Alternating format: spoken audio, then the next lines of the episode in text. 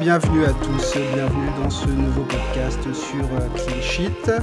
Euh, un nouveau podcast où euh, bah, cette fois-ci on a été sage, on reste en Europe, on arrête de voyager un peu, un peu partout et spécialement en Amérique du Sud, on reste dans notre bonne vieille Europe. Cette semaine on part en Scandinavie.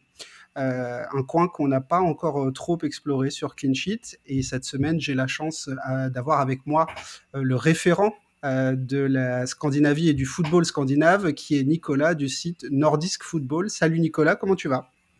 Salut Daniel, salut, euh, très content de, te rejoindre sur euh, ce podcast Clean Sheet.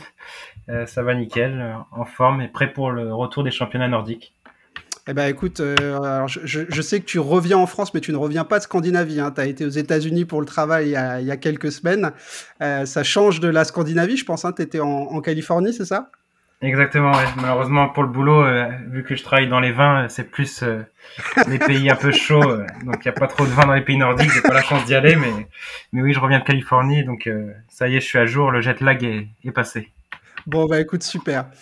Nicolas, ce que, ce que je te propose pour commencer, il n'y a, y a, pas de nouveauté là, hein, mais c'est vraiment pour que les gens puissent, puissent te découvrir un petit peu. Est-ce que tu peux nous, nous, dire qui tu es, quel est ton parcours et, et nous dire bah, d'où te vient cette passion pour le football scandinave? Oui, bien sûr. Donc moi, je suis Nicolas. Euh, je suis français. J'ai pas d'origine euh, nordique, mais petit, j'avais fait un voyage avec mes parents euh, en Suède, à Stockholm, où j'avais vraiment apprécié les différentes couleurs, les différents arcs archéologiques et puis historiques qu'il pouvait y avoir dans, dans, cette ville et puis en général dans notre voyage. Et petit à petit, ça s'est retrouvé un peu. J'ai toujours eu un une accroche euh, pour les pays nordiques et les joueurs nordiques, notamment en Ligue 1. J'avais connu un peu quand j'étais jeune l'époque Caro à Lyon, Kallstrom à Rennes et Lyon, euh, Kallenberg ou Elstadt même au Mans, parce que moi je suis proche de, du Mans. Donc j'ai toujours mêlé football et pays nordiques. Euh, et aussi grâce aux jeux vidéo tels que FIFA, FM, j'ai découvert après plus en détail les, les championnats nordiques et les clubs où je faisais des parties avec. Et j'ai fini par rejoindre l'équipe de Nordis Football en 2016, quasiment au début. Euh, Nordis Football, faut savoir que ça a été créé par euh, quelqu'un qui s'appelle Hugo. Euh, à l'époque, il avait 16 ans et puis il avait décidé de créer un blog sur le football nordique, puis après les comptes Twitter euh, pour partager de sa passion. Et petit à petit, bah, j'ai pu, euh, j'ai pu écrire des articles et prendre en charge le, le compte Twitter Nordis Football et puis après le, le site internet où, je le gère quotidiennement maintenant. Ok, une, une, belle aventure, hein, Nordisk Football aujourd'hui. Je, je, vous êtes sûrement plusieurs à en parler, mais moi, pour moi, et je pense pour plein de monde, c'est la référence du, du football euh, nordique et scandinave euh, sur, euh, sur Twitter. je sais que vous êtes repris à travers les informations que vous publiez aussi par des, des, journalistes télé, des journalistes radio et, et web. donc c'est vraiment aujourd'hui avec 13 000 followers, c'est vraiment la référence. Euh, moi, ce que je trouve super, c'est que euh, donc il y, y, a cette page Nordisk Football euh, et après pour chaque pays, donc euh, Norvège, Suède, Danemark, Islande, Finlande et Féroé, il y a une page spécifique. à côté de ça, vous avez un site qui est donc nordiskfootball.fr, c'est ça ou corrige-moi? Ouais, parfait. Euh, avec des articles de fond, des présentations de clubs, de joueurs, euh, des interviews aussi de joueurs euh, francophones qui évoluent en, en Scandinavie. Euh, comment ça fonctionne Nordis Football? Vous êtes combien et comment vous vous organisez avec tout, avec, avec tout ça, le, le site et les, et les pages Twitter? Ouais, t'as bien résumé la chose. Bon, je te rassure, c'est pas moi qui gère toutes les tous les comptes pays, hein, je suis pas fou quand même. Donc ouais, on est, on va dire une équipe de 10, 15. Il y a des rédacteurs et il y a aussi des, du coup des community managers pour pour chaque pays qui qui ont un intérêt pour pour le pays et le championnat. Donc euh, ça marche comme ça. Euh, et oui, ça va faire à peu près 6-7 ans qu'on qu'on a créé Nordisk et c'est vrai que au fur et à mesure, ça a pris un bel engouement. Comme tu as dit, il y a pas mal de journalistes, euh, même des joueurs qui nous suivent et qui, qu'on échange quotidiennement parfois et, et, où on peut être repris. On a pu faire quelques interventions à la radio, même à la télé. Donc c'est sûr que c'est une bonne opportunité. C'est entre le, à la frontière entre le journalisme amateur et parfois professionnel, même si c'est pas pas toujours notre but. Mais on a pu accueillir quelques quelques journalistes de formation qui, qui voulaient s'essayer. Donc euh, je trouve que c'est une belle passerelle et on est content de voir un peu l'impact que ça peut avoir. Et c'est vrai que le football nordique maintenant, il a, il a repris des couleurs. Avant, c'était un peu stéréotypé par les Français. Et maintenant, on a, une bien plus belle image et, on espère qu'on a pu participer à cela à travers nos récits, à travers sur les réseaux sociaux, sur Twitter et, sur le site, à, à compter les belles histoires de ce football.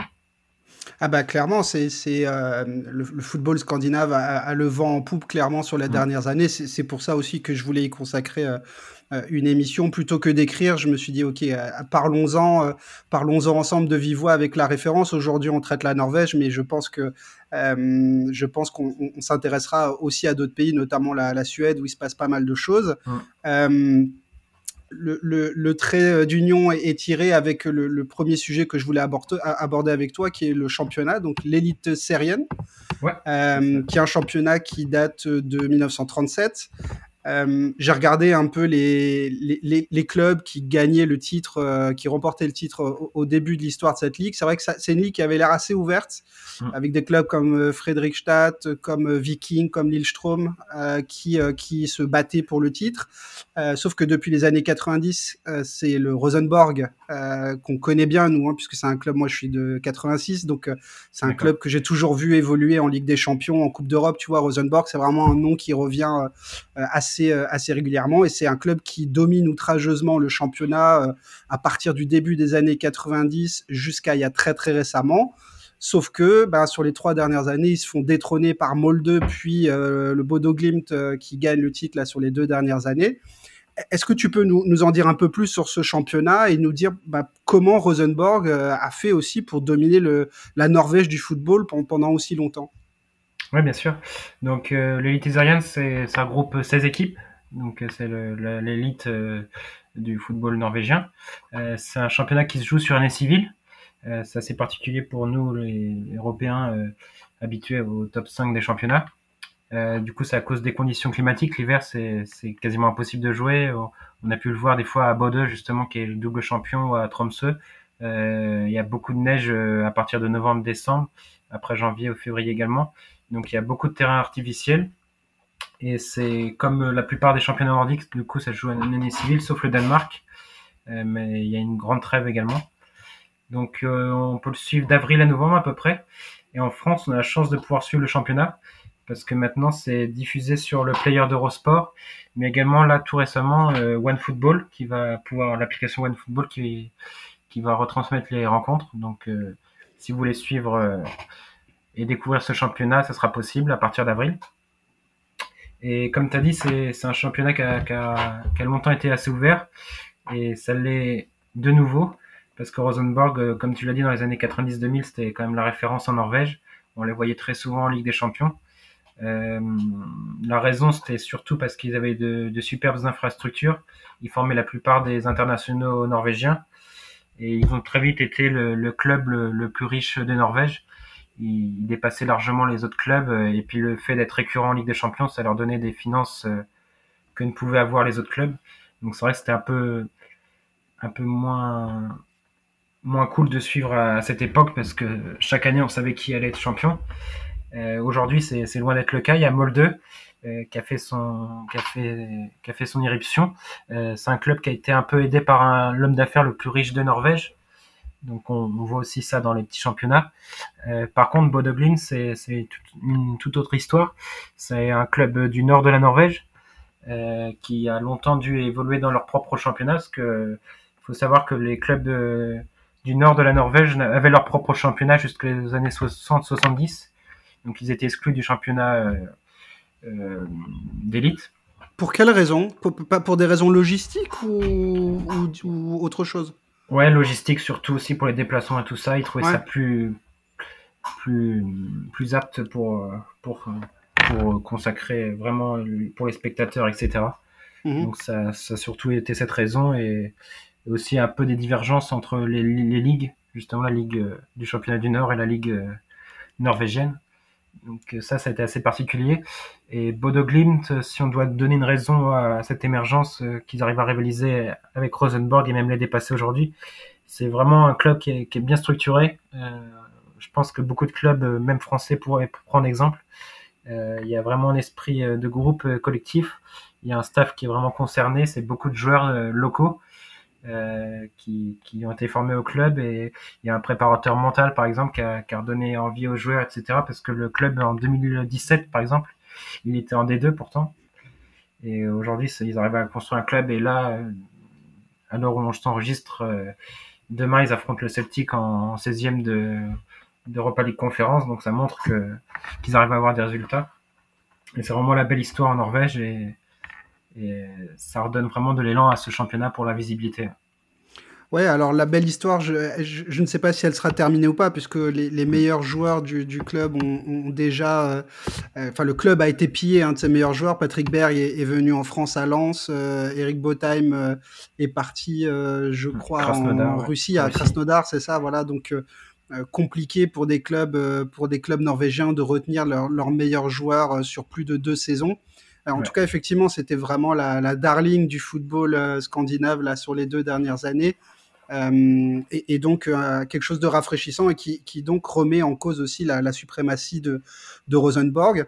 D'ailleurs, il y a, y a, quelque chose d'intéressant avec Rosenborg, hein, parce que dans les championnats dits mineurs ou secondaires, avec plein de guillemets, euh, c'est assez rare que la capitale, euh, que, le, que, que ce soit pas un club de la capitale qui domine. Euh, la capitale en Norvège, c'est Oslo. Rosenborg est un club qui se situe à Trondheim, donc pas du tout, pas du tout au même endroit. Hein. Trondheim, c'est au nord, Oslo au sud. Euh, qu'est-ce qui fait en fait que euh, Oslo n'est pas de club aussi euh, aussi fort, aussi glorieux? Je crois que le plus gros club d'Oslo, c'est Valerenga ou Valerenga, je sais pas comment on prononce, qui est surnommé la, la fierté d'Oslo, je crois, c'est le surnom du, du club. dans son histoire, il y a cinq titres, alors que Rosenborg en a 26. Qu'est-ce qui fait qu'il n'y ait pas de plus gros club dominant à Oslo?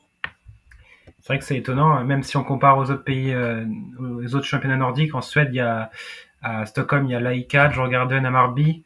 Au Danemark, il y a le FC Copenhague et Brøndby. En Finlande, il y a l'AJK. Donc euh, il y a toujours, euh, c'est eux qui dominent en plus quasiment le championnat, à part euh, en Suède où c'est plutôt Malmö. Mais généralement, il y a toujours des grands clubs de la capitale et en Norvège, c'est loin d'être le cas. Et même historiquement, c'est vrai que le football, il s'est pas vraiment développé à Oslo même. C'était plus dans, dans les autres villes. Et comme tu l'as dit, Valerenga, aujourd'hui encore, c'est un club qui est plutôt euh, connu pour sa formation. Il mise beaucoup sur la formation et peu sur euh, les résultats vont pas toujours avec. Euh, là, Valenga, ils ont une très belle équipe, mais avec beaucoup de jeunes joueurs. Et du coup, chaque année, on a des espoirs pour eux, mais les résultats, ils passent pas. à l'époque aussi, il y avait un autre club d'Oslo qui, qui, était influent. C'était le F. Kalin. ça a vu passer Ronnie Johnson, qu'on a pu voir à Manchester United, ou, ou les Nigérians John B. Mikel, qu'on a bien connu à Chelsea, Igalo, au Basi. Donc il y avait une grande communauté. Et puis ça avait été racheté par un homme d'affaires.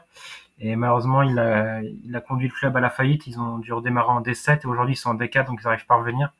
Donc il n'y a même pas vraiment de, de vrai derby euh, d'Oslo euh, dans, dans, les donc c'est un peu dommage. Mais oui, c'est principalement dû au fait que le football il s'est pas vraiment développé à Oslo même, mais plus dans les dans les autres villes. Et aujourd'hui, c'est plus connu pour la formation et les joueurs partent rapidement. Tout à fait. Et d'ailleurs, tu parlais, tu donnais un exemple qui était Lean avec sa, sa filière euh, africaine.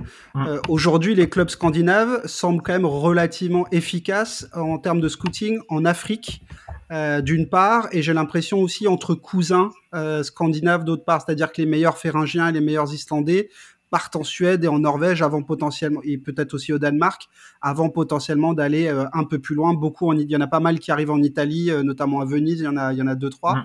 Euh, comment est-ce que les clubs norvégiens parviennent à trouver tous ces talents et à les lancer? Alors, les lancer, on peut l'imaginer via, via une ligue qui est pas du niveau, je ne sais pas, de la Bundesliga ou de la Ligue 1, donc peut-être plus facile de lancer des jeunes, mais comment les clubs norvégiens arrivent à, à avoir ces filières en Afrique? Bah, ils ont compris qu'ils étaient un excellent tremplin euh, avant les, les, grands championnats que tu as pu dire. Euh, euh, c'est vrai que hum, les Scandinaviens en général, ça scrute beaucoup les, les, les championnats africains. C'est l'un des premières passerelles et c'est aussi avant tout économique parce que les joueurs là-bas coûtent encore moins cher que ce que peut coûter les joueurs euh, des championnats nordiques qui sont déjà euh, peu chers par rapport à ce qu'on peut voir dans les dans d'autres championnats. Euh, il y a par exemple au Danemark, il y a beaucoup de partenariats. Nordjylland avec Right to Dream au Ghana, euh, Midtjylland avec le FZ Bedai euh, au Nigeria. En Suède aussi, il y a des partenariats avec la ZEC Mimosa en Côte d'Ivoire. En Norvège, il n'y a pas vraiment de partenariat avec des clubs, mais c'est plus les scouts, euh, les recruteurs qui, qui, qui se déplacent là-bas, qui observent beaucoup ce qui se fait. Euh, il y a notamment Sarsborg qui qui a beaucoup recruté là-bas. Crépin Diata qui, joue à Monaco a pu être repéré dans ce club-là et être révélé. et comme tu as dit, les, Nigérians là-bas, Jean Mikel et tout ça, ont été révélés en Europe, en Norvège. Donc je pense que c'est un intérêt commun des, des, deux parties. les Africains, quand ils arrivent en Norvège, ils savent qu'ils vont avoir du temps de jeu et qui c'est un championnat aussi qui peut leur convenir physiquement, vu que c'est assez physique le championnat norvégien de base. Euh, ils ont les qualités athlétiques pour, pour rapidement être titulaires et se révéler. Ils ont directement la confiance. Donc, euh, je pense que c'est donnant-donnant. Et, et c'est maintenant, il y a une bonne réputation pour, en Afrique des clubs norvégiens et des pays nordiques. Ouais, c'est vrai. Et puis, euh, c'est a priori de base pas un mariage euh, euh évident, quoi. Hein, je veux dire, le, choc des cultures et le choc euh, de climatique. climatique, ouais, c'est ça. Pour pour pour un jeune joueur africain d'arriver en, Suède ou, ou, en Norvège, c'est quand même relativement compliqué. Et vice versa, de se déplacer dans des pays qui sont géographiquement à l'opposé. Euh, c'est que ça a quand même un coût. Donc, euh, ça veut dire quand même que les, euh, les scouts norvégiens et suédois sont quand même relativement déjà bien, bien établis et qu'aujourd'hui, ces coûts sont largement amortis puisque quand on regarde, en fait, des fois, on serait surpris, en fait, quand on regarde le parcours de certains joueurs africains. Euh, qui sont dans des bons clubs européens. Euh, je pense notamment à Collet de la Sampdoria qui vient aussi de Suède. Euh, Joseph Aidou de, de du Celta Vigo qui est aussi passé par, par la Suède, le même club, je crois mm. d'ailleurs, je crois que c'est à Marby. Hein. Ouais, Jorgarden. et Jorgarden, les deux. Et Jorgarden. voilà, on serait, on serait assez étonné de voir le nombre de, de bons joueurs africains qui passent mm. par, par la Scandinavie. Tout à fait. D'ailleurs, T'en parlais tout à l'heure, euh, je rebondis là-dessus aussi. Qu'est-ce qui explique aujourd'hui la, hype, parce qu'on peut vraiment parler de hype, hein, euh, qui entoure les, joueurs scandinaves et notamment euh, norvégiens depuis quelques années je, veux dire par là que même la Ligue 1, qui a toujours un train de retard sur à peu près tout en termes de tendance, ben, ils arrivent là sur les deux, trois dernières années. On l'a encore vu là au mercato d'hiver avec Patrick Berg à Lens et, mm. et, Jens Kajust à, à Reims. Euh, même la Ligue 1 en fait a compris qu'il y avait, quelque chose à y faire. Qu'est-ce qui explique aujourd'hui cette hype? Bah, C'est vrai qu'on voit un grand changement depuis qu'on a lancé Nordic Football en 2016. On avait des Isaac Isetelin ou Sigdorsson euh, au FC Nantes, donc euh, ça change le, type de joueur acheté et tout autre quoi. On, prend des joueurs plus, on prend les meilleurs joueurs des championnats nordiques, ça c'est sûr maintenant. je pense qu'il y y a de meilleurs de meilleurs réseaux de scouting en Ligue 1 euh, pour recruter ce genre de joueurs parce que généralement les meilleurs joueurs nordiques des championnats nordiques pardon euh, ils allaient plutôt en Bundesliga en en, en aux Pays-Bas ou en Belgique euh, plutôt qu'en Ligue 1 et maintenant ils font le choix de la Ligue 1 parce que je pense que le championnat il s'est un peu adapté notamment économiquement. C'est sûr que les championnats nordiques maintenant c'est ça a pris un peu de valeur mais ça reste toujours toujours euh, de bonnes affaires pour les clubs de... abordables, ouais. même si les prix ont un peu augmenté. Là, on voit quand même Cayus qui, qui, a coûté pas mal, mais ils savent que c'est des internationaux qu'on qu prouvé dans les championnats nordiques et c'est une belle passerelle pour eux. Ils sont directement, ils ont du temps de jeu désormais, donc euh, c'est le risque est limité pour eux, je pense, euh, de voir un, nouveau flop. Et, et on l'a pu le voir dans d'autres dans d'autres championnats, euh, la réussite des Nordiques euh, avec Haaland, euh, avec Delaine, etc., Augustinson, il y a eu plein de, joueurs qui ont, été achetés pour, quelques millions d'euros et qui aujourd'hui prouvent, dans les championnats. Donc je pense que maintenant les, les, les clubs de Ligue 1 ont moins peur d'acheter dans les pays nordiques parce qu'ils savent qu'ils vont être performants. Bah, en fait, c'est un peu l'impression que j'avais. Alors, je ne veux pas faire de généralisation, surtout si elles, si elles, si elles sont malheureuses, mais j'ai l'impression que le joueur scandinave est un joueur qui, en fait, a un très bon rapport qualité-prix. C'est-à-dire mmh. qu'en gros, et tu l'expliques aussi un peu, c'est-à-dire que les clubs de Ligue 1, surtout post-Covid, en fait, ont des moyens qui sont encore plus limités. Euh, donc mm. c'est plus euh, la, Scandinavie, c'est moins loin que euh, les États-Unis ou que l'Amérique du Sud, hein, donc peut-être plus ouais, facile d'y aller. Il y avait une grande Amérique du Sud à l'époque avec le Brésil en Ligue 1 et c'est vrai que ça s'est un peu limité maintenant. C'est ça. les et prix donc, aussi. Tout à fait. Donc le joueur scandinave en fait est déjà moins loin. Physiquement, mm. il est peut-être déjà davantage prêt. Hein. Tu disais que mm. le, notamment le championnat norvégien est un championnat assez physique. Mm. Et puis finalement, bah voilà, c'est c'est un joueur. À quoi ressemble aujourd'hui le joueur scandinave Moi, j'ai l'impression un peu toujours d'un joueur physiquement euh, bien, techniquement meilleur que, ce qu'il pouvait y avoir d'une quinzaine d'années. Une grande amélioration technique. Mais j'ai l'impression d'un niveau moyen quand même relativement bon. Enfin, moi, c'est ça que j'ai en tête, quoi ouais, le niveau il s'est amélioré comme dans les championnats nordiques. Euh, Et même pour en parler, c'est vrai qu'il y a pas mal de, de, recruteurs de scouts qui nous suivent sur Nordis Football et qui même euh, des fois nous demandent conseil. Donc hmm. on voit quand même l'évolution et on voit que pareil, on a pas mal d'informations comme quoi il y a pas mal de recruteurs à des matchs de ces championnats justement dans les tribunes. Donc on sait qu'il y, y, a un grand intérêt pour ces championnats. Ouais. Et est-ce que inversement, les clubs d'Elite Ryzen, donc en, euh, d'Elite Serien pardon, en, Norvège, euh, vous sollicitent aussi pour des joueurs français? Euh, C'est déjà arrivé en Norvège, justement à Sarpsborg où il y a eu une grande colonie française. C'est déjà arrivé aussi que des joueurs français nous demandent conseil avant de partir là-bas. Mais c'est vrai qu'il y, en a, de plus en plus quand même. en Norvège, il y en a pas mal. Et c'est un bon point une bonne opportunité pour eux parce que généralement c'est des joueurs souvent qui évoluent en national, national, national 2 et qui, qui tentent, qui viennent en Norvège en D2, D3 ou des, parfois D1 et qui, qui ont plus l'opportunité de pouvoir faire une carrière euh, au haut niveau euh, dans ces pays-là. Quoi. Souvent c'est des belles histoires. Il y a qui comme joueur qu'on est susceptible de, de, de connaître euh, qui, qui, a pu évoluer en Norvège récemment? Alors, bah, il y avait eu Alexis Bossetti, euh, Alexis Bossetti qui a été un mauvais passage. Il y avait eu, euh, euh, en belle histoire, en Suède, il y avait eu Fouad Bachirou qui avait été formé au PSG, qui a connu la, l'Europa League avec Malmö, qui a connu des titres. Ça, c'était une belle histoire. Il y a Rachad Mohamed qui a été formé au PSG. lui, il a connu des galères en Belgique, etc. Il avait, il avait signé en D3 en, en Norvège et maintenant il joue en D1 à Salzburg. Et justement, il avait connu les groupes d'Europa League, donc pour lui, c'était une énorme opportunité. Il y a Christophe euh, Psyché, qui joue à Tromsø. Euh, lui, il était pareil dans les, je crois qu'il joue en National 1 ou National 2, et là, il joue dans, en élite syrienne. Donc, c'est quand même une belle opportunité. Euh, il y a pas mal de joueurs comme ça qui, qui, ont, qui ont des belles opportunités à, à jouer en Norvège, donc il y a pas mal de, de belles histoires. Et généralement, on essaye de faire leur interview pour, pour présenter leur parcours. Ouais, c'est ce que je voyais, euh, c'est ce que je voyais sur le site et je trouve ça dingue en fait que les joueurs viennent vous demander directement, euh, bah alors c'est quoi la vie à Sarsborg, euh, qu'est-ce que, est-ce que ça vaut le coup d'y aller? Enfin moi je, trouve ça incroyable, c'est dire aussi la place. Venir parce qu'ils connaissent vraiment rien du tout. Enfin, ça c'est logique. C'est logique, mais, je trouve ça dingue en fait que vous soyez vraiment devenu le pont en fait entre la France et vous Nordisk Football, le pont entre la France et euh, euh, et, la, Scandinavie. Je, trouve que la place que vous avez pris, elle est quand même, euh, elle est quand même dingue quoi. Ouais, c'est sûr, ça fait plaisir hein, de pouvoir euh, donner conseil. Nous, on n'a pas de but à être euh, intermédiaire ou autre. Notre but, c'est juste de pouvoir aider, conseiller, puis après de, de garder contact avec lui, de pouvoir parler de son parcours plus, plus librement. Quoi. Tout à fait, tout à fait. Euh, je reviens un petit peu sur Molde et, et, et sur Bodo euh, Glimt.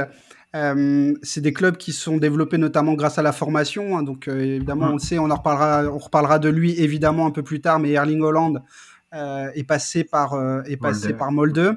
est-ce qu'il y a un modèle de formation spécifique propre à la Norvège ou, ou, ou est-ce que la Norvège finalement s'est réinventée en prenant une influence en particulier, tu vois, un petit peu comme, euh, je sais pas, euh, les Espagnols qui à l'époque avaient copié le modèle français pour euh, repenser leur formation. comment ça marche la formation en, Norvège?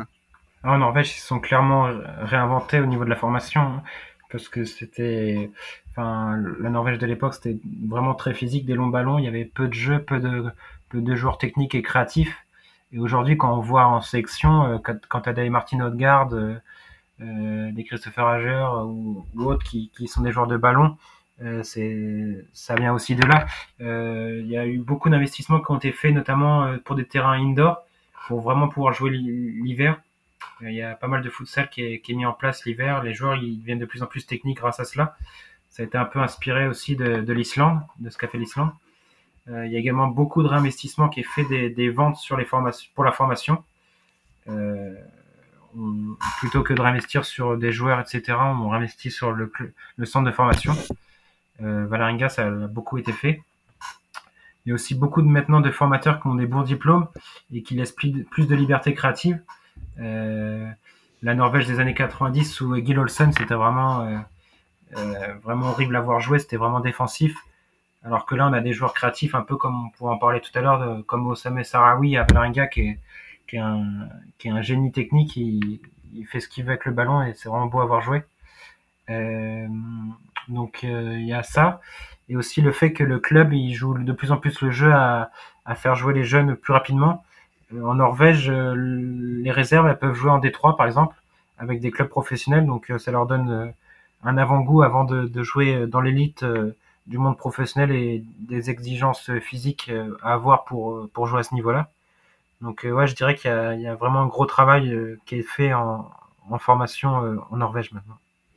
Et est-ce que les clubs comme Molde et, et, et, ensuite Bodo Glimt euh, se sont uniquement appuyés sur la formation ou pas? Parce que tu disais par exemple, en prenant l'exemple de, de Bodø et ses deux titres euh, nationaux, euh, tu disais que c'était un club bien organisé. Est-ce que ça, est-ce que ça recouvre uniquement le secteur de la formation ou il y a d'autres points sur lesquels ce, ce club-là, par exemple, pourrait faire figure d'exemple pour, pour d'autres clubs et notamment en France alors non, bah je parlais des deux, pas que du staff aussi. Hein. La formation, c'est vrai qu'ils ont formé euh, James Peter Hoge, qui est maintenant à l'Eintracht, euh, Patrick Berg qu'on voit en Ligue 1 à Lens, euh, il y a eu Frédéric Burgan qui est maintenant en Bundesliga au Hertha Berlin, il y a Con Evron qui est à la Z Alkmaar, donc il y a, vraiment des, bons exemples maintenant sur ces deux trois dernières années, ils sont vraiment appuyés là-dessus. Euh, Molde, c'est plus de la post-formation. Euh, Land, par exemple, il venait de Brian il y a 16 ans, il a recruté vers 16 ans. Mais Molde, ouais, il recrute vraiment bien euh, en post-formation des, des, jeunes talents norvégiens. Mais pour revenir sur Bode, l'exemple, c'est que pour moi, le staff, il est vraiment parfait. Ils connaissent vraiment les joueurs. Et il y a vraiment un état d'esprit, euh, euh, un état d'esprit qui, qui, qui, découle de ça. Nous, on a pu interviewer le, le préparateur mental du club. Euh, c'est rare dans des clubs de, voir ça. Et il a vraiment, il y a des, il y a des rencontres chaque semaine pour parler de l'évolution des joueurs, pour euh, des peurs, etc. Euh, on sait que, par exemple, Patrick Berg, euh, quand il était en D2, il voulait partir de Bodø, et c'est lui qui l'a vraiment pas convaincu, mais qui lui a vraiment redonné confiance en lui de rester au club et qu'il arriverait à devenir professionnel dans ce club-là. Et au final, ça, ça, a découlé sur sur l'aventure qu'ils vivent aujourd'hui. Donc, c'est vraiment un club familial qui arrive à avoir des résultats et qui est, qui est bien géré pour moi. Mais c'est marrant parce que l'aspect mental, en fait, on en parle de plus en plus. Alors c'est arrivé, euh, c'est arrivé, je crois, vraiment un peu avec la NBA où il y a des, des joueurs qui ont qui ont confessé euh, euh avoir eu des périodes de, de, de dépression euh, et, et, ont suivi. Alors je pense notamment à Kevin Love hein, ou Demar de Rosanne. Et ensuite, le phénomène s'est un peu répandu à d'autres sports et notamment le football. Et je trouve ça étonnant en fait qu'il y ait si peu de clubs qui apportent, qui, qui accordent une importance euh, euh, une vraie importance en fait à l'aspect psychologique. Euh, donc là, tu parlais de, de, de Bode. Euh, moi, je, je, supporte Brighton qui en fait a un département qui, qui s'occupe, alors je sais plus comment s'appelle le terme exact, mais c'est Department of Happiness ou un truc comme ça. Tu vois, c'est vraiment le bonheur, oui, c'est vraiment, le, vraiment le bonheur des joueurs, quoi. Et donc, ouais, je crois qu'en Angleterre, c'est bien développé aussi. Ça commence à se faire, tu vois, mais ça, c'est, c'est, c'est vraiment très récent. Hein. Ça fait 2-3 ans que. Ouais, c'est euh. C'est pour ça que Bodø, l'exemple qu'ils aient commencé vers 2017-2018, c'est quand même assez, assez, impressionnant et, et c'est peut-être qu'un hasard, mais ça a suivi par les résultats après, quoi. Donc c'est. Tout à fait. Tout à fait. Et, et, et, je trouve ça vraiment bien. Et là, on a vu il y a pas longtemps euh, Crystal Palace qui a créé une cellule en oui. fait ouais, euh, qui aide les joueurs qui ne sont pas retenus en centre de formation à mmh. retourner à une vie un peu plus classique. Donc voilà l'aspect mental. Et tu donnais l'exemple de Patrick Berg et je pense que c'est intéressant euh, finalement comment comment avec une belle préparation mentale en fait on transforme un joueur qui joue qui joue peut-être pas en deuxième division et qui devient aujourd'hui le phénomène que plein de clubs européens s'arrachent quoi. Mmh. Et titulaire en sélection. Ouais. Et, et titulaire en, en, sélection. Et aussi, c'est aussi une évolution des mentalités quand même en Norvège. Parce que avant, on privilégiait, comme un peu en Ligue 1 d'ailleurs, on privilégiait les joueurs physiques.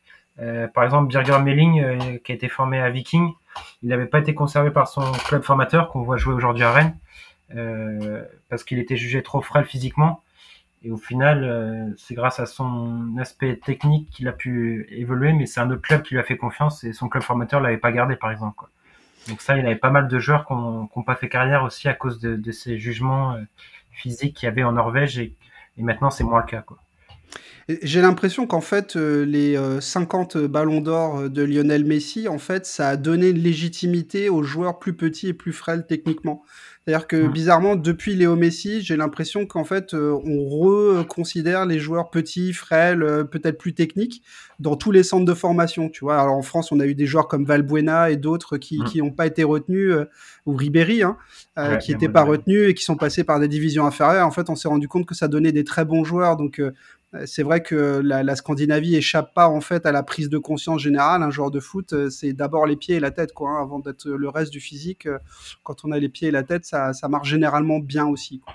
Exactement. Il y a un point que tu as commencé à aborder un peu tout à l'heure. On, parlait des, de la filière africaine en, en Norvège. Euh, moi, je voulais qu'on parle aussi de l'impact de l'immigration, euh, cette fois-ci la vraie immigration, entre guillemets, hein, pas, pas en termes de transfert, mais en termes de, de vie. Hein. Euh, l'immigration, que ça soit qu'elle vienne d'Afrique, d'Europe de l'Est ou du Moyen-Orient, en Scandinavie, et, spécifiquement en Norvège. je pense par exemple en équipe nationale aux frères Eliounousi, à Aitam Alezami ou à Josh King quel a été l'impact en fait euh, et comment s'est passée l'intégration de, de, cette génération de joueurs nés en Norvège ou, arrivés en Norvège très jeunes euh, au, sein de la sélection et au sein du football euh, norvégien? C'est vrai que les pays nordiques maintenant ils sont beaucoup réputés pour avoir, pour avoir des, diasporas. la Suède c'est plus l'ex-Yougoslavie, on l'a vu avec Zlatan ou Anela Medocic qui a signé à Bordeaux là, il est d'origine suédoise mais il joue pour la Bosnie. Euh, en Norvège, c'est moins l'ex-Yougoslavie, c'est plus euh, ouais l'Afrique, euh, notamment le Maroc. Il y, a, il y, a, une grande diaspora footballistique en Norvège qui vient du Maroc. On sait pourquoi Pourquoi le Maroc? C'est surprenant, je sais pas. C'est peut-être pour les conditions en Norvège qui et après d'autres familles ont suivi. Parce que là, quand tu parles, bah, justement, les El sont de la même famille, ces deux joueurs. il y a eu aussi Abdelawi justement, les Abdelawi qui sont de la même famille que Omar Abdelawi qui sont de la même famille de Mustafa et Mohamed qui ont été aussi internationaux. Euh, il y a aussi Osame Sarawi, le jeune de Valaringa qui est, qui est un peu de la même famille aussi également et qui est aussi euh, d'origine marocaine. Euh, donc c'est vrai que c'est assez étonnant, mais je pense que ils sont bien intégrés par le football en Norvège. Euh, d'ailleurs, ils choisissent au final la Norvège, de représenter la Norvège plutôt que le Maroc. Alors peut-être qu'ils sont pas assez suivis justement en Norvège, mais c'est aussi un signe qu'ils peuvent devenir, devenir aussi euh, norvégiens par le football euh, en même temps qu'avoir des attaches pour le Maroc. Euh, comme tu l'as dit, il y a Joshua King, euh, qui a des origines, si je me trompe pas, du Ghana, comme Alexander Tété qu'on a pu voir à Rennes. Ouais. donc c'est vrai qu'il y, y, a pas mal d'attaches en Afrique de joueurs qui, qui arrivent en Norvège et qui, qui, qui arrivent à, à, se développer grâce au football et à, à faire carrière. Donc c'est vrai que c'est, je pense aussi ça, ça vient d'un état d'esprit des pays nordiques euh, au niveau de l'intégration. Et on le voit, ils sont bien intégrés et ils arrivent à, à devenir des figures euh, en Norvège grâce euh, au football. Oui, et à faire aussi évoluer le, le, la typologie du jeu, du jeu euh, notamment norvégien, hein, puisque moi, euh, à, l'époque, quand j'étais plus jeune, hein, l'équipe de Norvège, c'était 11 blonds euh, baraqués, voilà. Les années 90, ouais, c'est ça, c'est ça. Quand ils étaient à la Coupe du Monde, etc., c'était pas un beau jeu, quoi. Tout à fait, tout à fait. Et, et tu soulevais un point important sur les binationaux. Alors, c'est un, un, vrai sujet, notamment concernant l'Afrique, que ce soit le Maghreb ou l'Afrique noire. C'est vrai que les sélections aujourd'hui chassent énormément les binationaux. bon, moi, c'est pas quelque chose, j'ai un peu de mal avec ça, je, je dois avouer. Après, chacun a le sentiment Mm. qu'il a envie d'avoir là-dessus. Et, si les joueurs se sentent euh, l'envie de représenter le pays de leurs parents ou, ou, de la famille, euh, pas de souci. Mais c'est vrai que j'ai l'impression qu'en Scandinavie, ils ont plutôt, euh, ils ont plutôt, ils prennent le choix plutôt du pays qui les a accueillis. Je crois qu'il y avait toute une polémique. Je, crois que c'était autour de, de Zidane Serdemir, non? C'était pas ça? Qui est, ah oui, déjà, oui, avec la Turquie. Qui est danois, mais d'origine turque. Et en fait, bah, exact, les Turcs lui en avaient un petit peu voulu. C'est mm. ça, les Turcs lui en avaient un petit peu voulu. Gamin, quoi c'est un gosse et son père avait dit ben ouais mais nous on a été accueillis au Danemark c'est aujourd'hui on est danois c'est notre vie. Et, et, euh, ouais il y a, y a, quelque chose de, de particulier dans, dans le, le, la, la, politique d'intégration en, en, Scandinavie ben surtout pour des des gens qui sont issus de pays qui partagent pas la même langue qui partagent rien dans le, dans le patrimoine culturel. Je dirais qu'est-ce qui fait que que finalement ces pays assez froids sont plutôt assez chauds en termes d'accueil humain? Bah ouais, comme je l'ai dit, c'est les politiques qui, qui, ont été d'une bonne ouverture. Euh, par exemple, la Suède, avec la guerre des ex-Yougoslavie, il y a eu beaucoup de, euh, de personnes de ces pays-là qui sont arrivées en Suède et qui ont été bien intégrées. En Norvège aussi, ça, a eu lieu. Et donc je pense que ouais, ils se sentent intégrés, ils se sentent, euh, ils se sentent avant tout aussi norvégiens et en même temps que, que leur double nationalité. Donc euh, je pense ouais, c'est des, des, bons exemples d'intégration.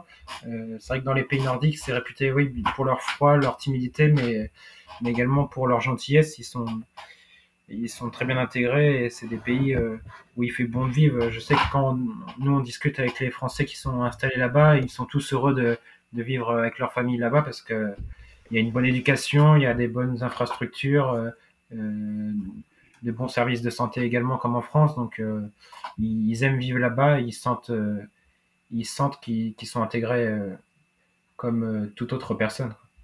D'accord.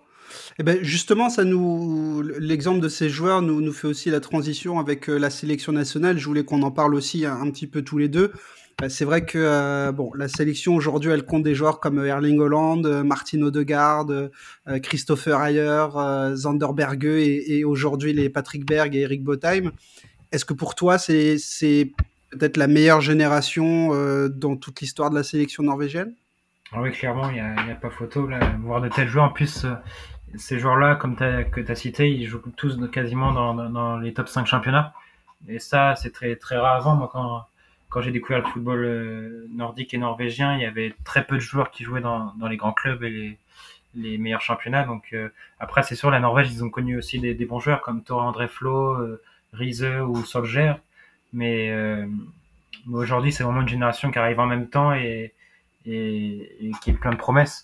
La Norvège, ça a jamais été, ça a toujours été un peu le parent pauvre de la Scandinavie parce que comparé au Danemark et à la Suède qui ont eu des bons résultats dans les années 90 et même encore aujourd'hui, ils arrivent à aller euh, à se qualifier dans les dernières compétitions qu'il y a pu avoir, au contraire de la Norvège qui est absente depuis l'Euro 2000 et qui n'arrive pas à se requalifier. Donc, euh, donc il y a beaucoup d'espoir et pour moi, oui, euh, en tout cas au niveau intrinsèque de chaque joueur, il n'y a pas photo, c'est la meilleure génération qu'a pu avoir la Norvège de son histoire.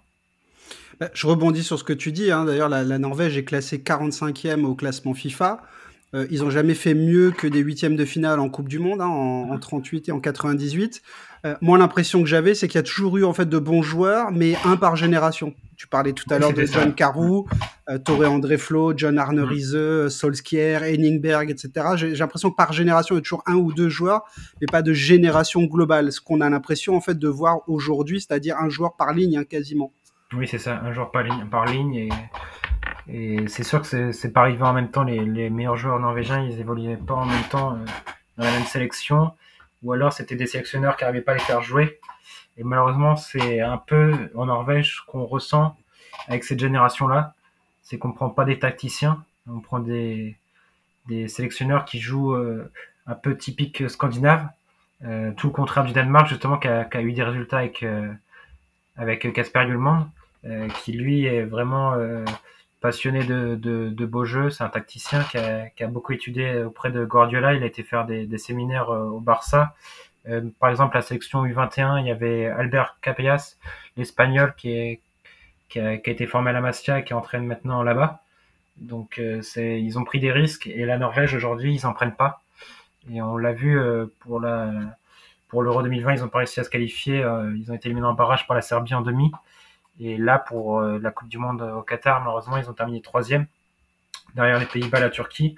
Donc il n'y aura pas de barrage et il y aura une nouvelle fois pas de qualification. Donc euh, en Norvège, on est vraiment, il y a, beaucoup d'espoir, mais on est déçu des, des résultats et, et, du style de jeu qui est proposé malgré des joueurs de ballon c'est ce que j'allais y venir, hein, tu, tu m'as devancé, mais effectivement, euh, malgré tout le bien qu'on peut dire de, cette sélection et des joueurs qui la composent et, dont le, le, talent me semble pas à remettre en question, hein, je dirais Erling Haaland, il a, il a quoi? Il a 21-22 ans, je crois pas qu'on puisse remettre en, cause le fait que ça soit une référence à son poste sur les, sur les dix prochaines années. Euh, pareil pour Martin Odegaard, j'imagine. Euh, qu'est-ce qui fait que justement cette tu as commencé à, à, en parler mais qu'est-ce qui fait que cette sélection en fait euh, n'y arrive pas? Est-ce que est-ce que c'est simplement un problème tactique au niveau du sélectionneur? Est-ce que c'est aussi peut-être un problème mental de, de, de voilà de mentalité peut-être de gagnant, d'ambition? C'est quoi qui fait qu'aujourd'hui, en fait, bah voilà, la Norvège n'est toujours pas à la prochaine Coupe du Monde, même s'ils avaient dit que, euh, vu que c'était au Qatar, ils n'y seraient pas allés. Bon, de toute façon, ils sont pas qualifiés. Mmh. Euh, c'est quoi le problème avec cette sélection? Bah, je pense que c'est un peu des deux, ouais, tu as peut-être raison. Euh, je pense qu'aussi ça manque de référence. Euh, même en jeune, ils n'ont pas eu de résultats. Il n'y a pas eu d'Euro U21. Euh, il y avait eu quand même un Euro U19 et une Coupe du Monde U20 justement avec Hollande, mais ils n'avaient pas passé les poules. Donc il n'y a vraiment pas de référence en jeune sous le maillot norvégien. Donc c'est peut-être aussi un problème ouais, de, se sentir capable. Pourtant, pour nous, ils ont l'envie. Mais quand on les regarde jouer, c'est c'est pas ce qu'on pourrait se représenter avec les joueurs qu'ils ont. quoi. L'ancien sélectionneur, c'était Lars Lakerbach, qui avait fait les espoirs avec l'Islande, qui avait été sélectionneur de, du Nigeria et de la Suède aussi. Qui a, qui, a, qui a, toujours été un bon sélectionneur, mais qui était réputé un peu pour son 4-4-2 typique nordique, sans vraiment trop de jeu, avec des longs ballons, et il reconvertissait même des milieux en des milieux centraux en ailier, quoi. Donc c'était vraiment pas beau à voir jouer et les résultats ils étaient un peu logiques quoi de ne pas se qualifier. Et là maintenant le nouveau sélectionneur c'est aussi un Norvégien c'est Stale Stolbakken. Donc ils ont encore misé nordique et malheureusement bah on, l'a vu s'ils terminent troisième ils ont fait un vieux 0-0 face à la Lettonie à domicile. Il y a, il y a très peu de fond de jeu. Et pourtant, quand as un créateur comme Martin Odegaard, un finisseur comme Erling Haaland, tu, tu penserais que ça pourrait se faire facilement, mais ouais, ils ont perdu confiance et puis euh, ouais, ils dominent pas les matchs, euh, ils n'arrivent pas à, à, créer une émulsion malgré, malgré les joueurs de ballon qu'ils peuvent avoir.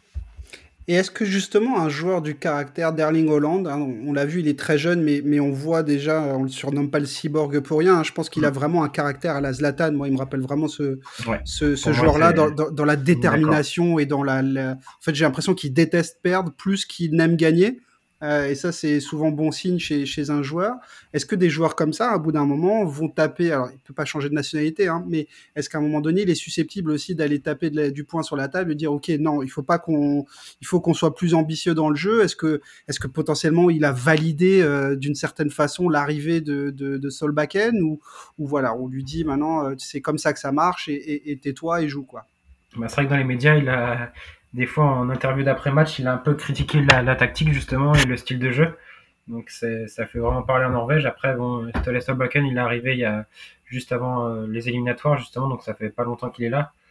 Et malheureusement, il est déjà vivement critiqué, même un peu par les joueurs euh, qui ont du mal à le suivre. Donc euh, après, malheureusement, pour Erling, il avait été absent les, les tout derniers matchs des qualifications, donc il n'a pas pu aider aussi son équipe à se qualifier, parce qu'à un moment, ils étaient deuxième, ils étaient pas loin de jouer les barrages, et puis ils ont complètement craqué à la fin.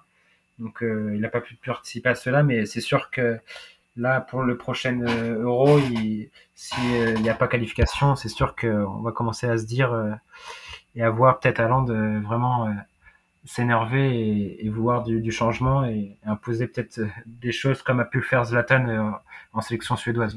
Et ouais, c'est à ça que c'est à ça que je pense. Alors en sélection, mais Zlatan, on se souvient quand il est arrivé à Paris, il a aussi tapé du poing sur la table en disant euh, voilà, il a changé euh, tout ce qui était lié à la diététique, euh, aux soins, etc. Donc voilà, j'ai l'impression de, je retrouve un peu de, de Zlatan chez chez Erling Holland. Et d'ailleurs, pour continuer à parler de lui, est-ce que finalement c'est pas un peu le joueur norvégien 2.0, c'est-à-dire ce lien entre le, le footballeur physique qu'on connaît, hein, je sais pas, il fait, il fait, il doit faire 1m90, voire un peu plus d'un mètre 90, Erling Holland, très physique, très, très tanké, et à côté de ça, une bonne technique balle au pied, et mmh, surtout une mentalité, vite, euh, mmh. il court vite, euh, très propre dans le jeu, bon jeu de haut but, techniquement c'est propre, et cette mentalité de, de gagneur. Est-ce que, est-ce que Haaland aujourd'hui devient un peu le prototype de ce qui va se, euh, de ce qui va être formé euh, en Norvège Est-ce que, est-ce que ça parle déjà de ça ou, ou pas? Clairement, on cherche maintenant en Norvège, on cherche tous le prochain Erling Haaland et c'est vrai que euh, son collègue d'attaque, euh, par exemple Eric Botan, qui Sorlos ah, pardon, aussi, qui ressemble que tu pensais à Sorlot. Non, ouais. t'as raison aussi, Sorlos, il ressemble aussi euh, un peu physiquement, mais Eric Botheim aussi, il a quelques similitudes justement avec Haaland, c'est son, c'est son grand copain et, et euh, quand il a fait sa saison cette année à Bordeaux, on l'a un peu comparé justement euh, physiquement et dans le style de jeu. Donc après, non, c'est vraiment le prototype parfait qu'il a pu avoir en Norvège. Et, mais le premier pour moi qui, qui, a représenté cette nouvelle génération et cette nouvelle tendance en Norvège à pouvoir former des, des, des bons jeunes euh, qui, qui, étaient plus complets. C'était vraiment Martin Odegaard. Nous, c'était au début de Nordis quand il avait, euh, quand il a été lancé à 15 ans par son club de Strømsgodset ouais. euh, en D1 norvégienne. On s'était dit, ouais, à 15 ans, il est déjà titulaire et tout ça. Ça avait fait grand bruit. On, on sait en Europe. Et puis après, il a mis quelques, années après à, avoir la confiance. Mais ça reste un, super joueur qui aujourd'hui joue en première ligue et, en sélection quel capitaine. Mais après Odegaard, on a vu, on a vraiment vu un impact au niveau des, joueurs formés en Norvège qui avaient leur chance et qui se développaient bien. Mais justement, pour parler de, on, va terminer, euh, on va terminer ensemble là-dessus. En a, c'est l'ami Scipion qui parle souvent aussi du, du scoot time. Euh, sans rentrer dans, sans faire trop de comparaisons, j'aime bien effectivement quand on aborde euh, les pays et les sélections nationales, j'aime bien aussi parler de la génération qui arrive. Tu parlais tout à l'heure de football manager, voilà. Bon, moi je parle sans cesse de football manager, donc voilà, ça fait longtemps que je joue et, c'est vrai que finalement le jeu nous permet à, nous joueurs de savoir bah, qui sont les futurs stars deux ans avant tout le monde. Euh, donc aujourd'hui, si on prend la, database de, Football Manager 2022 avant la Winter Update, il y a des joueurs euh, norvégiens qui semblent très très prometteurs et, je voudrais qu'on en parle aussi un petit peu tous les deux. Le, premier que j'ai spoté, je crois que c'est celui qui a le euh, vraiment la meilleure, euh, le meilleur potentiel dans le jeu, c'est Antonio Nusa. D'accord. qui, joue, qui est très très jeune, hein, qui vient d'être lancé là à moins de 17 ans, je crois, en pro ce mois-ci là au club Bruges en Belgique. Ouais, en Belgique, ouais. Est-ce que tu peux nous présenter un peu ce joueur? Oui, bien sûr. Donc nous, on l'a connu euh, il y a quelques mois maintenant. L'année dernière, euh, il avait effectué ses débuts professionnels à Stabæk, euh, qui est un bon club formateur d'ailleurs en, Norvège, et qui malheureusement est descendu en D2 cette année. Il avait été, il avait été lancé à tout juste 16 ans. et puis il nous avait impressionné par sa fougue. Le gamin, il a marqué un super premier but professionnel. Il était, il est très complet, très agile, très technique. Euh, vraiment, on sentait sa présence et il était directement décisif à ses débuts. Donc c'est un joueur qui est beau à voir jouer et, malgré sa petite taille qui est, qui est vraiment euh, fougueux et, et, qui peut être décisif et, et incisif. Donc euh, on a eu malheureusement très peu la, la, chance de le voir jouer en Norvège parce qu'il est très vite parti euh, et été recruté par le club Bruges justement euh, en Belgique où il évoluait, je crois, avec les, les 19. Il a fait un peu de match de Youth League et là, il vient, ouais, comme tu as dit, d'être lancé ce week-end euh, en, en, entrée en jeu en Jupiler Pro League. Donc c'est un très grand espoir. Il a, il, a, il n'a même pas 17 ans et il fait déjà ses débuts en Belgique. Et, il est déjà mis en confiance par son club. Donc euh, je pense que c'est un bon joueur d'avenir. Euh, qui, qui a fait le choix malheureusement de l'étranger assez rapidement, mais mais parfois c'est peut-être mieux pour lui si, les infrastructures sont meilleures et si, euh, si on lui donne directement sa chance. Donc, euh, donc ouais, c'est un joueur à suivre à l'avenir. Euh, c'est un joueur d'aile, du coup. donc à suivre. Alors effectivement, il a fait le choix de l'étranger. Après, le choix de la Belgique est souvent une, excellente plateforme pour les jeunes. D'ailleurs, peut-être meilleure, euh, en tout cas c'est ce que moi je pense, que, que les Pays-Bas ne peuvent l'être, puisque le championnat est un peu plus compétitif. Euh, et généralement, Club Bruges, bon, le Club Bruges est, est probablement le meilleur programme pour les jeunes euh, en Belgique, hein, devant, euh, devant Anderlecht et, et devant euh, peut-être Genk aussi. Hein, vraiment Club Bruges avec tous leurs projets Next. Je crois que c'est Next. Hein, ouais, Next, ouais, je crois. Ouais, ouais, qui, enfin voilà, le Club Bruges se trompe ça généralement. Joue ça joue les trois premières places de, de Belgique souvent. Donc, tout à fait, tout à fait. Ça joue la Ligue des Champions, ça joue le titre. Donc c'est vraiment un, un, super programme et effectivement euh, quand je, je, fouillais un petit peu sur la, sur la base, je, je regarde toujours, pour le club Bruges, je regarde toujours l'équipe U18. C'est vrai que je suis tombé sur ce, sur ce joueur, j'ai fait quelques recherches et j'ai vu qu'effectivement c'était un des plus gros potentiels du jeu. Donc, euh, joueur à suivre, hein, lancé à, à, même pas 17 ans euh, en, en, première division belge, euh, peut-être. Ouais, mm. Peut-être pour prendre déjà la, la relève d'un, je ne sais pas, d'un Noah Lang ou d'un Charles de Kettler qui, qui pourrait partir. Donc voilà, un joueur, un joueur très prometteur. Il y en a un, un, deuxième qui a un nom. Alors, je pensais qu'il était danois parce que son nom euh, paraît peut-être plus danois que, que norvégien. C'est Andreas euh, Schjelderup. Euh, qui joue Bien à qui, qui est ouais c'est le fait que je sois un peu germanophone qui me sauve bah, sur ouais, ouais, je crois que ça, ça fait des origines le Danemark a pas mal de consonances euh, ça se trouve il y a des origines hein, mais c'est vrai que le Danemark a pas mal de consonantes euh, euh, germanophone. Bon, étant, front, étant frontalier à Strasbourg, j'ai pas de mérite, mais, euh, ah oui, mais, mais, mais, effectivement, je pensais qu'il était, je pensais qu'il était danois, mais il est bien bah, Peut-être, mais... mais... oui, les, les, ça il a peut-être la double nationalité. Peut-être, ouais. Vrai Et il joue, euh, il joue il à Nord-Irlande. Hmm. Il joue au Danemark. Et euh, là, pareil, attention pépite. Alors lui aussi, il a 17-18 ans. Il est déjà titulaire à, à Nord-Irlande. Euh, plutôt ailier gauche ou voire euh, numéro 9 dans mon souvenir, ouais, au milieu ouais, offensif. Ou faux 9, ouais, aussi, ouais, vrai. Est-ce que tu peux nous parler aussi un peu de, de ce joueur? Donc ouais, euh, ça c'était la grande découverte cette saison au Danemark. C'est, il est déjà titulaire à Nordjylland, qui est un club qui, qui mise beaucoup sur les jeunes et aussi sur son centre de formation. Donc il a été formé lui à Bodo Glimt et il est très vite parti. Il était chassé vraiment par les meilleurs clubs européens. Euh, il a fait pas mal d'essais, je sais, dans, tous les meilleurs clubs. Et finalement, il a fait le choix de Nord-Island parce qu'il savait qu'il allait avoir du temps de jeu et directement jouer en professionnel. Donc je pense que c'est un choix payant pour lui à 17 ans, parce qu'il a encore le temps. Euh, il est même, euh, il joue même avec les, les espoirs norvégiens déjà, alors qu'il a que 17 ans. Donc comme tu l'as dit, ça peut être un joueur. Il peut jouer à différents postes. Il peut jouer sur les ailes et comme milieu offensif, voire faux neuf ou en pointe. Là, il joue un peu plus en pointe dernièrement à North Island. Malheureusement, les, les, résultats ils suivent pas trop à donc il est un peu moins décisif. Mais il a fait un super début de saison. C'est un joueur vraiment technique. Avec petit gabarit, hein. Petit gabarit aussi. Justement, il y en a de plus en plus. Pourtant, dans les pays nordiques, on pourrait croire que c'est que des grands gaillards, mais, mais il y a de plus en plus de joueurs euh, un peu plus petits physiquement, mais très doués avec le ballon, euh, qui a une excellente euh, vision de jeu. Franchement, à 17 ans, il, il sent le jeu. Ça rappelle un peu justement Martin Odegaard à, ses débuts, quoi. Il, fait des passes vraiment bien délimitées pour ses coéquipiers. Donc vraiment à 17 ans, c'est impressionnant et c'est pas étonnant de le voir déjà titulaire de le voir déjà titulaire euh, dans le championnat danois, qui est, qui est, clairement le meilleur championnat nordique euh, actuellement.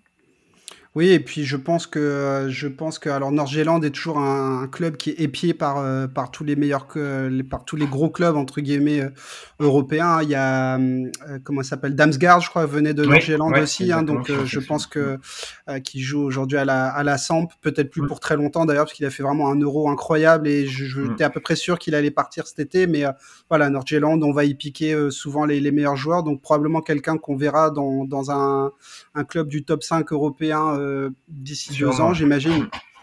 Euh, il y a un joueur aussi dont, je voulais que tu parles. Tu as, commencé à en parler un tout petit peu tout à l'heure. C'est Osam Sarawi euh, qui joue à, à, Valarenga. Alors là aussi, petit format, très dribbleur. Est-ce que tu peux, pareil, nous décrire un peu le, joueur? Bah, c'est un super joueur à voir jouer, hein, vraiment. Si vous avez l'occasion, même sur son compte Twitter, il poste souvent ses compiles.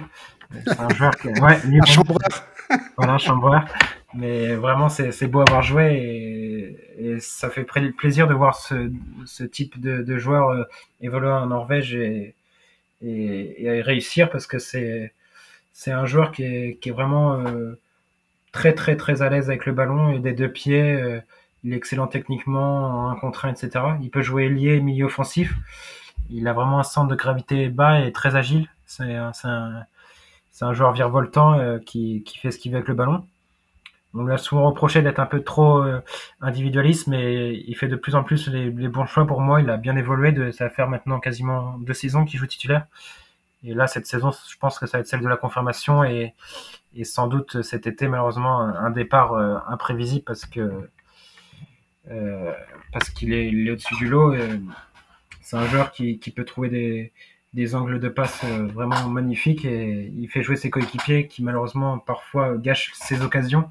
Il pourrait avoir des statistiques encore plus impressionnantes, mais et même s'il doit encore évoluer un peu physiquement, euh, pour moi il est, il est vraiment très complet et, je pense qu'on on entendra bientôt parler. Il parle un peu français d'ailleurs.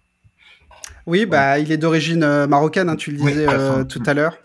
Euh, moi, c'est un joueur que j'ai découvert vraiment par hasard. Euh, je jouais avec le PSV euh, là sur le, dernier opus de Football Manager et puis je, cherchais un ailier. Mais mes recruteurs me l'ont me l'ont montré. J'étais halluciné de voir les notes de dribble. Je me suis dit ok là un peu chaud. Du coup, je suis allé voir. ouais, c'est ça. Je suis allé voir vraiment quelques compis. Je me suis dit ouais ok d'accord. Là, il y a, y a quand même il y a quand même du ballon. Après voilà, hein, c'est c'est c'est un c'est un tout jeune joueur donc pour l'instant c'est c'est surtout pour le show mais mais j'ai pas assez vu jouer moi pour voir effectivement son côté euh, passeur. Donc euh, j'ai surtout vu des compiles de dribble où effectivement tu vois que voilà c'est le genre de joueur qui, qui, est capable de dribbler trois mecs dans une cabine euh, dans une cabine téléphonique hein, donc mais oui les scouts de football manager de toute façon font très bien le boulot et ils observent très bien. Donc les notes ne sont pas démesurées pour moi. Tout à fait, tout à fait. Après, il y a quelques joueurs qu'on connaît un tout petit peu mieux, mais dont je voulais qu'on parle aussi parce que euh, je sais pas où, où, ils en sont. Tu, tu, tu, as mentionné son nom tout à l'heure, c'est Jens Peter Hauge qui, qui, a, qui a connu le premier titre à, à Glimt, euh, qui ensuite est parti au Milan AC où ça s'est pas très très bien passé et il s'est relancé euh, depuis cet été à, à Francfort en prêt avec une option d'achat, je crois, à 7 millions, donc quelque chose qui, qui risque d'être levé. Euh, c'est quoi le profil du joueur et qu'est-ce qui fait qu'à Milan, ben, qui pourtant a tout fait pour l'avoir, euh, ça n'a pas marché? Donc, euh, ouais, Jens Peter Hughes, c'est un ailier euh, qui est aussi assez virevoltant, euh, très rapide, très doué avec le ballon. nous, on l'a connu justement à Bodo quand ils ont commencé leur épopée aussi européenne. il a eu du mal justement à, s'intégrer à Bodo Glimt. Il avait été prêté, il avait très peu de temps de jeu. Et c'est suite à un départ où il a vraiment été lancé. Il a fait une saison absolument magique, justement, en jouant contre, contre Milan, où il, a marqué un très beau but contre eux. Et bon, d'après les recruteurs, il avait déjà scouté avant, mais ça a vraiment impulsé aussi l'achat. Euh, bon, c'était peut-être. Euh, j'ai pas trop les raisons de son échec, j'ai pas trop pu le voir à l'œuvre aussi. Mais euh, de ce que j'ai pu comprendre et voir, c'était aussi bah, peu de temps de jeu. Pourtant, il a été quelques fois décisif, le peu de temps de jeu qu'il avait eu, mais. J'ai souvenir de quelques buts assez vite, dans le, premier ou le deuxième match, il a marqué. Oui, je crois, ouais. Et puis, ses statistiques n'étaient pas si mauvaises, quoi. Mais peut-être un peu trop jeune, un peu peut-être pas prêt pour jouer en Serie A tout de suite en tout cas à ce niveau d'exigence qu'un club comme le, Milan. Euh, ça a peut-être été un peu trop tôt. Peut-être un club intermédiaire justement était peut-être était plus judicieux parce qu'il sortait vraiment d'une saison énorme, mais il n'y avait pas encore peut-être assez de références pour euh, pour poursuivre cela dans, directement dans un grand club. Euh, donc c'est vrai que ça a été peut-être un peu trop vite pour lui. on a un peu déçu, on avait beaucoup d'espoir placé en lui. On est un peu déçu de, de voir que ça n'a pas pu être concrétisé, qu'il a perdu un peu de temps.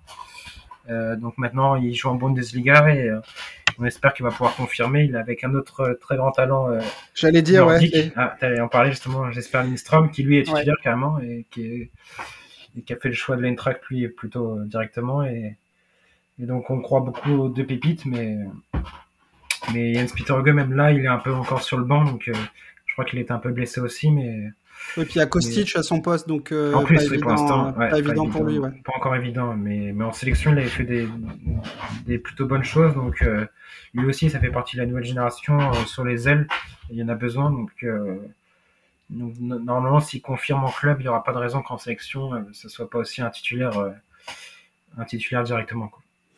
D'accord. Et ensuite, euh, deux, joueurs euh, avec euh, deux, profils différents, déjà par le poste, mais aussi par le parcours.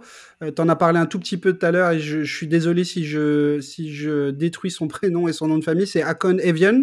Akon Evgen. Je ne sais pas le dire non plus, je sais pas le dire. moi aussi, qui joue à l'Alkmaar. Et, euh, et je voulais parler aussi de, de Léo Stigard qui joue, de, enfin, qui est sous contrat avec mon club de Brighton, mais qui, euh, qui n'y joue pas, euh, qui était prêté en, en, première saison, en première partie de saison à Stoke, où il n'a pas joué non plus. Et donc là, il est prêté au, au Genoa. Je crois qu'il n'y a pas d'option d'achat a priori. Euh, il était venu pour jouer sous Shevchenko et il n'y a plus de Shevchenko. Non. Mais euh, est-ce que tu peux nous parler euh, rapidement aussi du, parcours de, de, ces deux, de ces deux joueurs? Donc c'est pas les mêmes parcours justement. Et Evron, lui, il a, il a, été formé aussi encore comme Jens Peter Hauge à, à Bodø. et pareil, il avait fait une excellente saison. C'était un ailier droit, même il est offensif parfois, et qui est, qui est aussi doué du ballon, petit profil aussi. Euh, il nous a vraiment impressionné, je me rappelle encore de sa saison. Euh, on croyait beaucoup, on croyait qu'il avait fait le bon choix en signant à la Z Alkmaar, euh, aux Pays-Bas, qui était un peu intermédiaire justement, et qui avait, l'habitude de recruter nordique. Et au final, bah, il, a plus joué avec l'équipe réserve, la Young, en D2. Euh, mais là, à l'heure où on se parle, là, maintenant, il a retrouvé une place en équipe première et il est même parfois, même dernièrement titulaire. Et il montre des bonnes choses. Donc euh, c'est un joueur qui a un bon sens du but et, bah, Surtout qu'avec le départ de, de, Stengs, je pense que ça a dû lui profiter. il, est lié droit, pied gauche, hein, c'est ça, hein, Ouais, ouais c'est ça. Donc euh, c'est un peu le penchant à droite de Jens Peter Hauge. Donc euh, c'est encore une belle preuve de la formation de, de.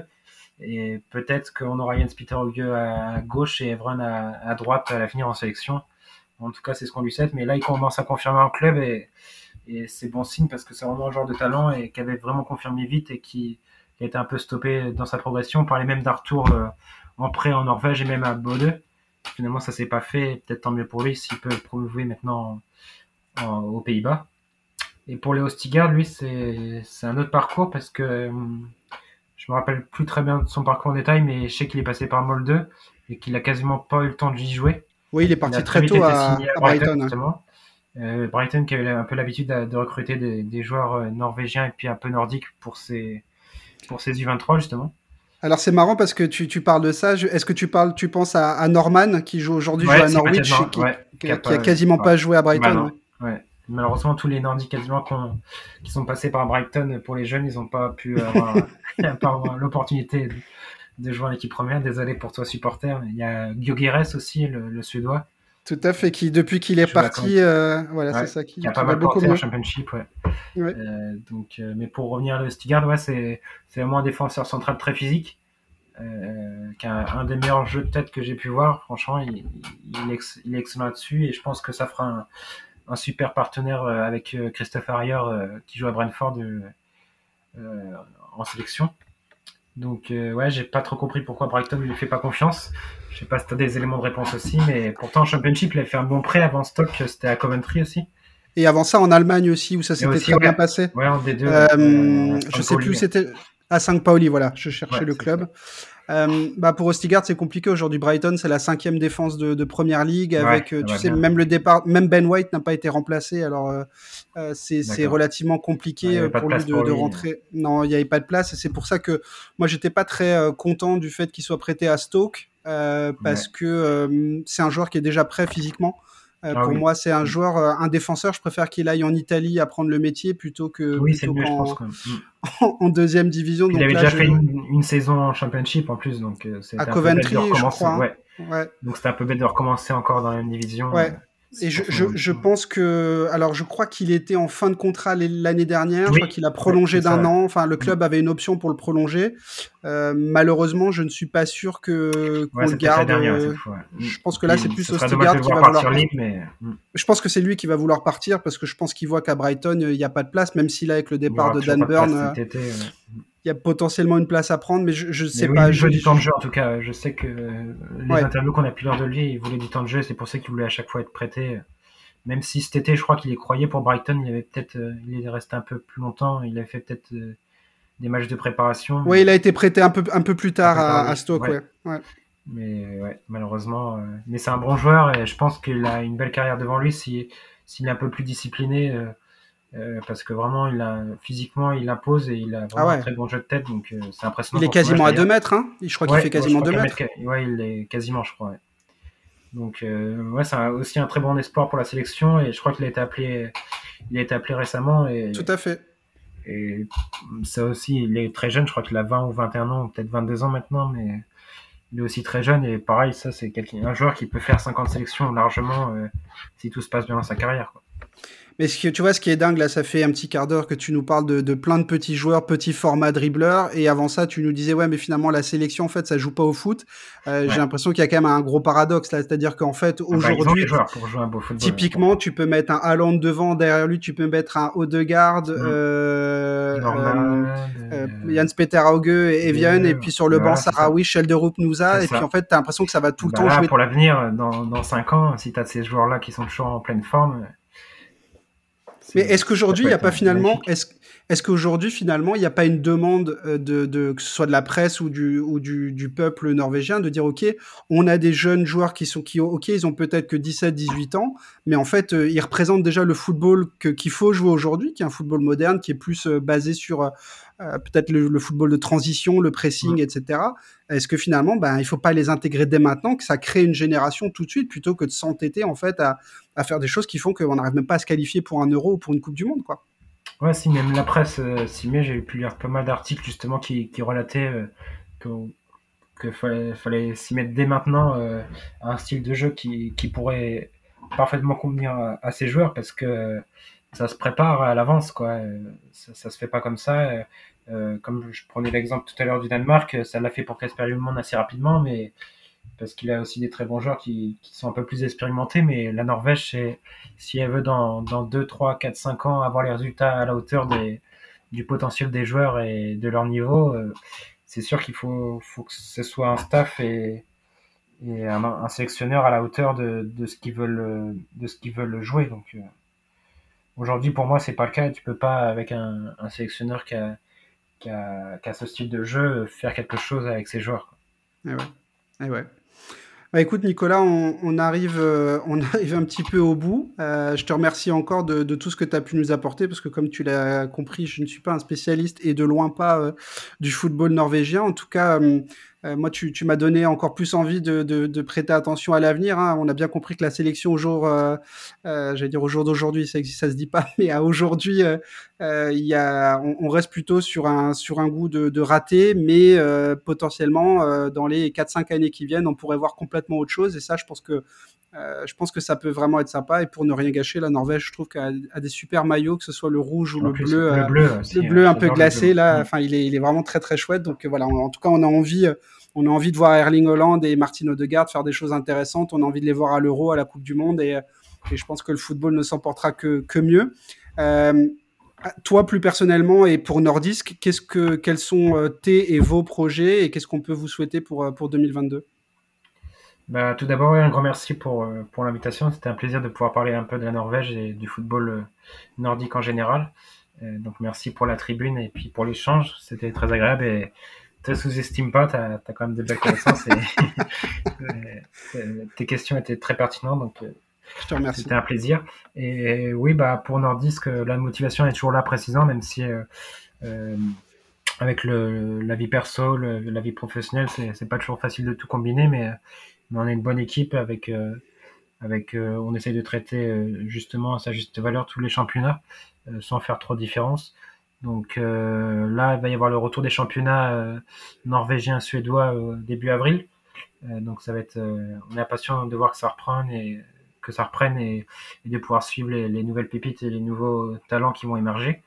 Euh, sous des belles ambiances aussi. Je conseille vraiment, si vous avez l'occasion un jour de, de, voyager en Suède, Danemark, Norvège ou même Finlande, Islande, euh, il y, a, des très bons derbies à aller voir, assez atypiques.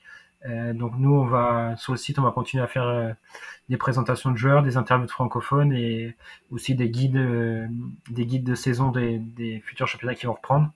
donc voilà, j'espère que qu'on vous aura bien initié au football norvégien et, et ça sera au plaisir d'en reparler à l'avenir. Bah, c'est ce que j'allais te dire, alors que ce soit avec toi ou avec tes compères, mais je pense que c'est le début d'une série de podcasts euh, euh, sur, sur le Grand Nord. Il y, a, il y, a, vraiment plein de choses à dire et c'est vraiment des enfin, c'est vraiment des pays où, où, voilà, en termes de football, il se passe des trucs. Hein. C'est ce que je dis toujours, hein. en dehors du Real, du PSG, il y a quand même du, du, foot qui joue un peu ailleurs aussi. Il y a des choses intéressantes à, à y voir. En tout cas, bah, voilà, je, te, je te remercie de m'avoir consacré un peu de temps. J'espère que, euh, j'espère que les, les auditeurs ben, qui ne sont pas encore abonnés à Nordisk le feront. En tout cas, il y a, voilà, c'est vraiment c'est nourri de plein plein plein de choses, euh, euh, de plein plein de choses. Et puis, euh, bah, écoute, on se dit alors à, à, à bientôt. à bientôt. Merci beaucoup. Salut à tous. À bientôt.